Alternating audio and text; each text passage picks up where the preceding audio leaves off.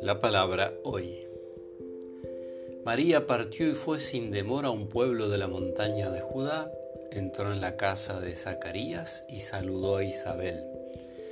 Apenas ésta oyó el saludo de María, el niño saltó de alegría en su seno, e Isabel, llena del Espíritu Santo, exclamó, Tú eres bendita entre todas las mujeres, y bendito es el fruto de tu vientre.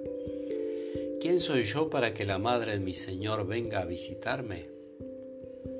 Apenas oí tu saludo, el niño saltó de alegría en mi seno. Feliz de ti por haber creído que se cumplirá lo que te fue anunciado de parte del Señor.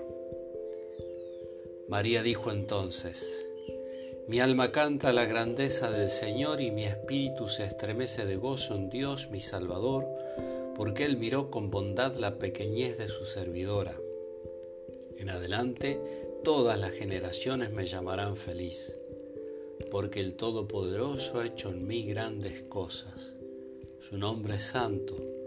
Su misericordia se extiende de generación en generación sobre aquellos que le temen desplegó la fuerza de su brazo, dispersó a los soberbios de corazón, derribó a los poderosos de sus tronos y elevó a los humildes.